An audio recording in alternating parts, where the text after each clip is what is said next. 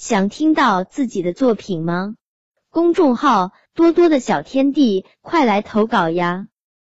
爱整洁的妈妈，我的妈妈非常爱整洁，她不是在整理房间，就是在整理房间的路上。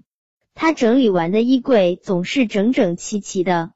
如果你以为只是将衣服简单分分类，那么在妈妈的眼中，这就是小儿科了。就拿爸爸的衣服来说，蓝色的衣架居多，挂的都是 polo 衫；黄色的衣架是 T 恤衫，粉色的衣架上则是衬衫。对于早上总是睡懒觉的爸爸，提供了很大的便利。有这样一个老妈，是好事，也是坏事。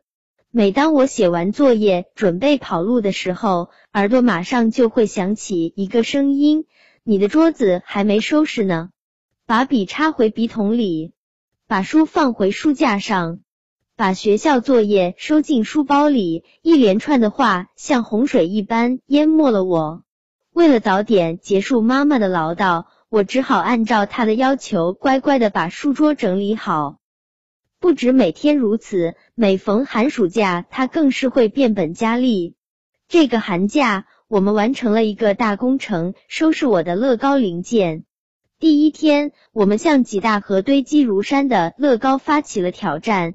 妈妈负责把乐高拆散，我按照各种颜色把占比较大的乐高分装到不同的盒子里。